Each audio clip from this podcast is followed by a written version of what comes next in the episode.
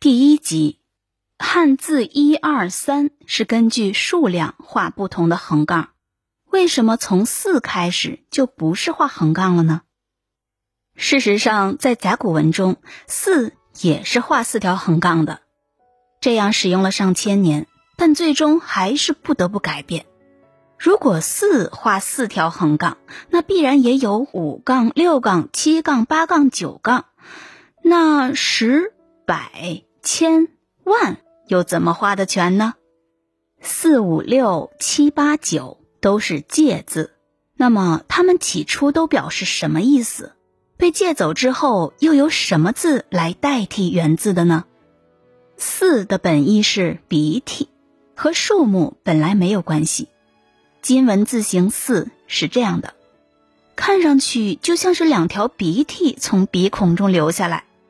后来，四被借用表示数目，而四替代了它的本意。《诗经》里讲，某人在荷塘遇见了一个美女，顿时相思成灾，不仅晚上失眠，还涕泗滂沱，眼泪鼻涕跟着下大雨似的。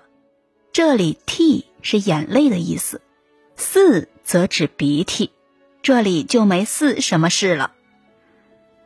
五字。在甲骨文里有三个异体字，最古老的那个“五”字只有两杠交叉。据考证，这可能是一种远古巫术符号，表示禁止。这个带叉的符号至今仍在使用，例如教师批改作业画叉，又如表示道路禁止通行或车辆禁止停放等。后来“五”被借去做数字，所以人们另造“物”字。表示五的本意禁止。甲骨文六像个棚屋，原来六最早是指修建在田地中的棚屋，夏秋可以住进去，守住田地的果实产出。后来六被借去做数字，表示棚屋的本意就由庐担起来了。《诗经》里有“中田有庐，疆场有瓜”的句子，这里庐就是瓜田里的棚屋。人们住在里面，就是为了看守瓜田。七的甲骨文字仅仅用于计数，七的字形像是横刀割庄稼，因此本意就是切。后来七被借用为数字，它的本意则由切字来表示。切是个形声字，形旁是刀，声旁为七，表示切割的意思。八字本意是现在八的意思。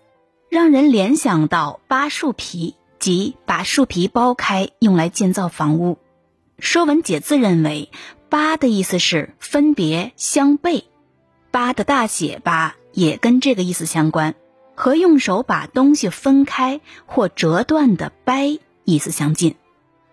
九这个字说法就多了，到现在也没有统一的认识。有人认为，从金字字形来看，上面的“右”字表示右手，下面弯曲的应该是胳膊肘，所以“九”的本意应该是肘。而在古代，“九”“肘”的读音恰恰相同，这一点也是一个有力的旁证。后来“九”字借作数字用，后人造出“肘”字，表示臂肘的意思。您刚才收听的是多彩汉语。中华文化十万个为什么，同名图书由中华书局出版，演播若晴。